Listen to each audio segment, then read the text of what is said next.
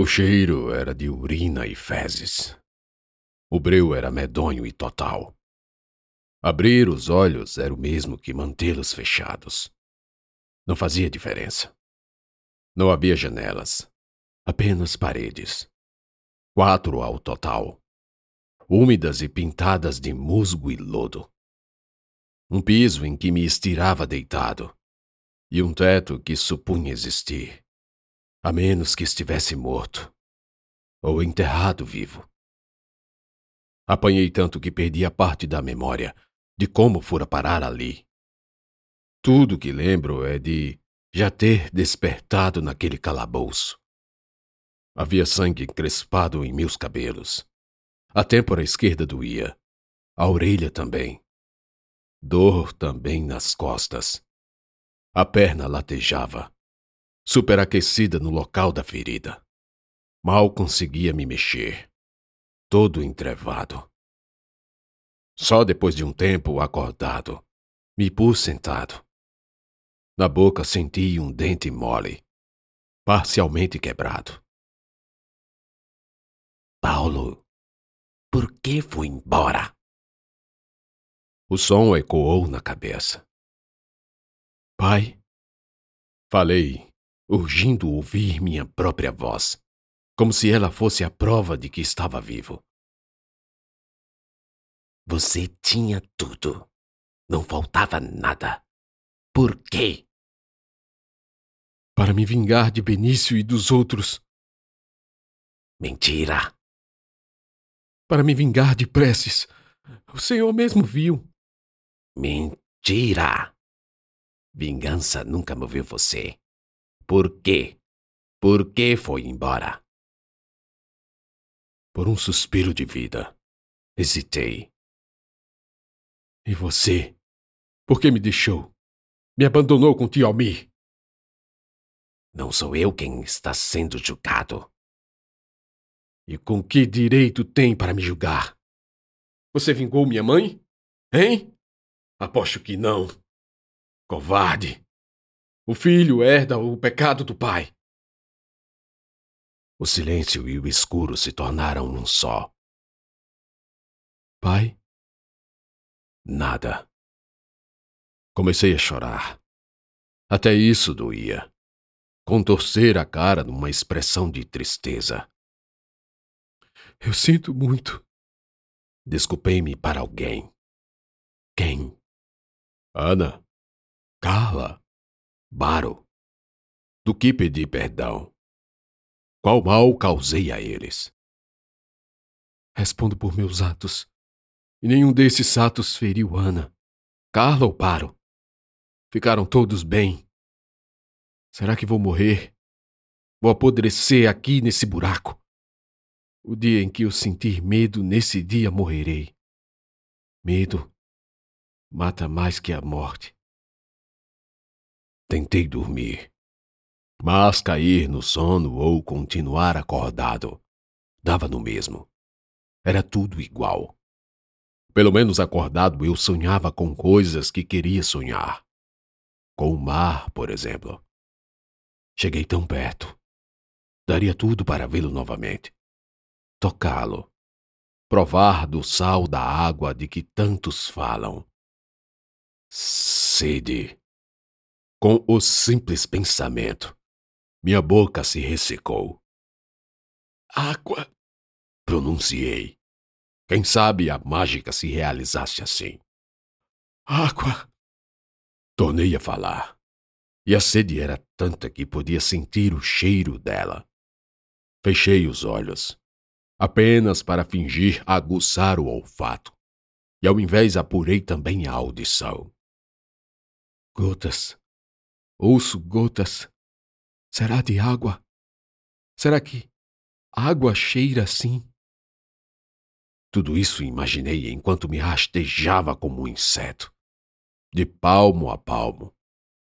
O som das gotas vinha da esquerda, gotas e assovio de vento. Ar! Arrastando-me e parando para usar meu radar auditivo, identifiquei o local preciso. O cheiro foi ficando mais presente mais forte. mais fedorento. Esgoto! É um esgoto! Disse, realizando que me colocaram abaixo de alguma tubulação sanitária. Não vai beber? Vá embora! Não quero ouvir sua voz. Quero morrer. Me deixe em paz. Por favor, Deus, me leve de uma vez. Deus? Você quer que Deus leve você embora? Depois de tudo que fez? Depois de ter surrupiado provisões de necessitados e que estavam sob a custódia de uma igreja? Eu ia devolver. Se eu sair daqui, eu vou devolver. Só não quero sofrer mais. Ah, Paulo, você ainda não sabe o que é sofrer. Lembra da sua pergunta? Por que Deus fez uma aposta para deixar o diabo punir Jó? Não tenho tempo para suas charadas. Ah, tem sim. Você tem todo o tempo do mundo. Vamos, diga, responda. Por quê? Jó era um servo fiel. Não merecia sofrer. Juro por Deus que na hora pensei que a melhor resposta fosse a de que Jó foi objeto de uma injustiça, de uma disputa de orgulho, de um joguete, o troféu de uma queda de braços entre duas entidades igualmente perversas. As palavras que primeiro se formaram em meu pensamento não me impediram de pecar nesse mundo restrito do nosso interior.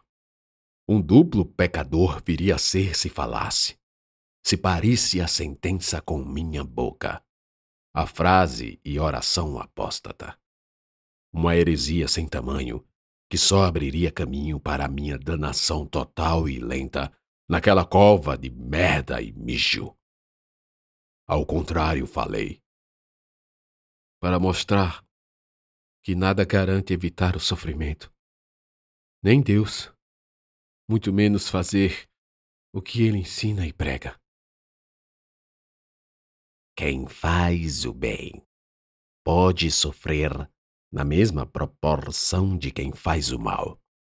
Contudo, o bondoso sofre sem remorso, sem culpa, com a certeza de que os outros não sofreram e não sofrerão em virtude de suas ações. Isso ajuda a enfrentar e a curar a dor. Jesus sofreu na cruz e suportou porque sabia que muitos outros não sofreriam em demasia, não tanto quanto ele sofreu. Acordei. Na escuridão de meus olhos abertos, vi meu pai, um loiro de olhos azuis e um bigode claro. A imagem se desfazia. Não sei se foi um sonho ou uma lembrança da infância. Vozes. Passos. A cegueira deixou meu ouvido tão afiado quanto uma peixeira. Vinham do teto. O som de pisões se tornou o som de rocha sendo arrastada pelo piso. Tampa de bueiro. Acima de mim, um objeto luminoso, tal qual um vagalume ou fada brilhante. Surgiu ao lado do ruído do bloco de concreto do alçapão, que só agora eu notava, pela forma geométrica de um quadrado. Tentei me erguer, quem sabe tocar com a mão. A luz tornou-se incandescente e invadiu o buraco, caindo sobre meus olhos como uma chuva de agulhas. Gritei, fechei e abri mas ainda abertos não enxergava nada. Absolutamente nada. Eita, rapaz! O negócio tá feio aí embaixo. Aparando a luz com a mão, vi apenas um vulto luminoso acima. No balde tem água e comida. Ele tornou a dizer. Estou cego. Por favor, me tire daqui. Tá cego nada. É só a luz. Quando eu tampar aqui vai melhorar. Senti o balde esbarrar na mão erguida e instintivamente o agarrei, para não deixar o conteúdo virar. Tinha uma corda amarrada na alça. O cheiro de pão invadiu meu estômago, causando dor e ânsia de vômito. O tato, aliado dos sentidos que restavam, notou um copo frio, provavelmente uma caneca de barro. Os dedos trêmulos inspecionaram o interior das bodas, até que se umedeceram. Água. Agachei-me. Coloquei o balde no chão. Não queria derrubar. Peguei o copo com as duas mãos. Trouxe para próximo do nariz. Sem odor.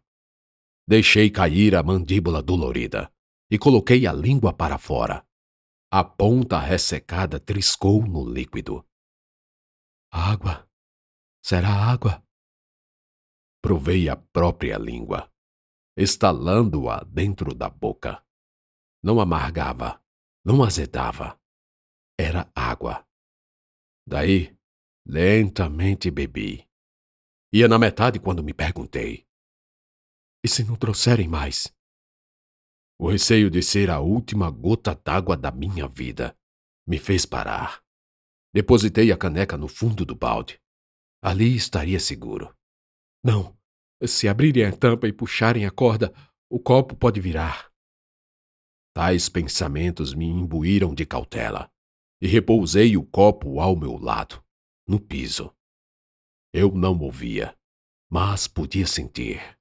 Ele estava ali, protegido.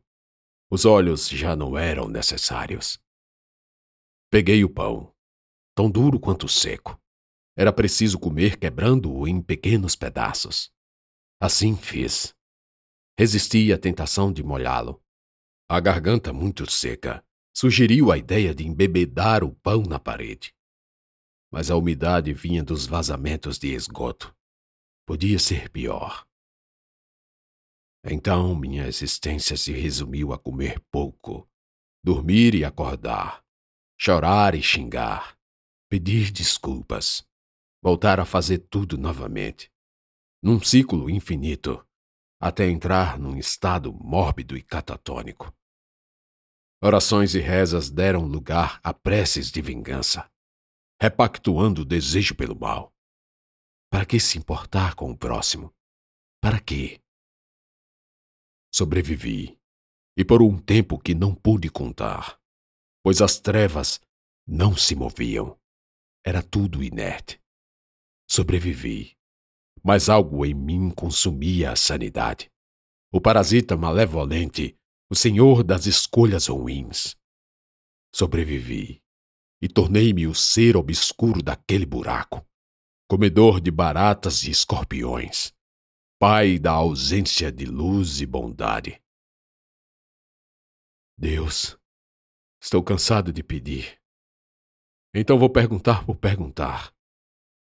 Quem abandonou quem? Você ou eu? Não me venha com essa. Você já fez isso antes. Você entregou o próprio filho aos homens. Homens cruéis. Homens de coração mau. Qual a vantagem de amar e ser amado? Talvez não faça diferença entre odiar e ser odiado. Se puder destruir quem o odeia, eu posso lhe destruir. Eu posso. Sabe como? Não acreditando em você. Você não existe. E não existindo, o que sobra? O mal. O mal sobra.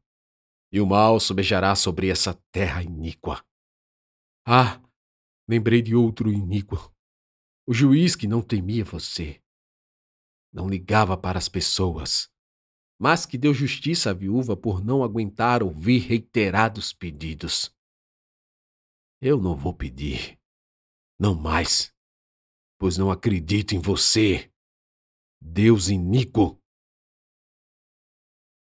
Ao terminar de falar essas frases, a tampa se abriu e o homem falou: Vamos sair? Cuidado com a cabeça.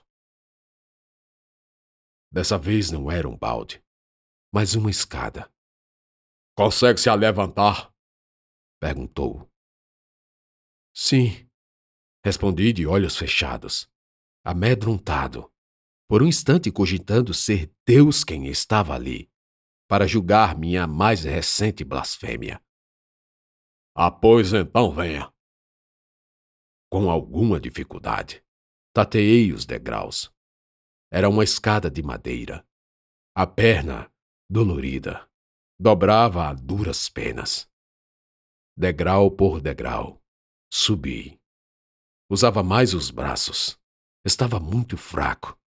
Na borda do alçapão, senti um puxão. Alguém me ajudava, agarrando-me pelos trapos da blusa. Não consigo abrir os olhos. Falei esbaforido. Quatro ou cinco degraus foram suficientes para acabarem comigo. É assim mesmo. Vou chamar alguém para lhe ajudar. Ureinha, cadê você? Gritou e saiu. Percebi ele deixar meu entorno. Fiquei só. Uma corrente de ar arrepiou meu corpo. O ar renovado apurou ainda mais meu olfato. Todavia, para além de minhas pálpebras, a luz era fraca. Ainda estava no local escuro. Algo novo se aproximou. O cheiro era diferente. Oi, oi, galego! Uma voz fina se propagou a poucos metros, e o dono a acompanhava. Se apoie em mim e venha. Pegou na minha mão e colocou no próprio ombro. Era alguém pequeno. Comecei a andar, e à medida que ia caminhando com meu guia à frente, era alertado sobre arcos baixos, degraus, quinas e objetos. Na mesma proporção, a claridade tornava menos densa a escuridão no interior dos olhos fechados. O tom mudava do preto para o vermelho e começava a doer. Espere, é, meus olhos estão doendo. Bicho, caso que ficou é, tempo demais no escuro. Tire a blusa e se abaixe. Comecei a me despir. Arquear os braços para passar as mangas reacendeu as dores nas costelas. Tirei e entreguei a esmo. Ele a pegou, e logo em seguida ouvi o rasgo de pano. Depois, e comigo abaixado, Deu um nó com bastante força atrás da minha cabeça. Certamente ajudou. Continuamos numa marcha trôpega até ser apresentado ao que seria minha nova cela. O pequeno era tão prestativo que me orientou em tudo, dizendo e me levando até onde cada coisa estava. A porta de madeira com grades pequenas para comunicação com o exterior, o buraco de dejetos, e a cama com uma esteira. Deixe para tirar o pano de noite. Amanhã já amanhece melhor. Você é o Ureinha? Ureinha é sua mãe, filha da puta! Ele xingou e começou a me bater no ombro. Uma, duas, três vezes. Com um susto me recolhi e falei: é, Calma, calma, eu não sei o seu nome. Então ele parou. Eu já estava sentado na cama, me protegendo das pancadinhas que não eram tão nocivas, apesar de doerem por causa dos ferimentos. Hugo. Ok, Hugo. Obrigado por me trazer até aqui. De nada. Até amanhã. Até. Notei o tempo transcorrer com a mudança da temperatura. Logo que esfriou, pensei que pudesse ter escurecido, e aí retirei a venda. A primeira coisa que vi, não sem algum incômodo, foi a lua grande que se projetava além da janela. Janela alta, quase no topo do teto. Fiquei apreciando aquela beleza do cosmo. A vista já não doía tanto. O quarto, aliás, a cela, era bem larga. Paredes brancas de cal, a porta oposta à janela, uma cama e um beliche. Ei, rapaz! Virei-me e vi o homem, quer dizer, somente seu rosto emoldurado na grade da porta. Bigodes enormes, cheios e grisalhos, cobrindo completamente o beiço superior. Parecia um leão marinho. Era ele quem me alimentava, Provavelmente devesse ser um guarda. Oi, senhor. Manuel. Mas me chamam de Antônio. Antônio Silvino. Meu corpo esfriou. O rifle de ouro? Aqui? Na minha frente? Mas ele é. ou era. cangaceiro.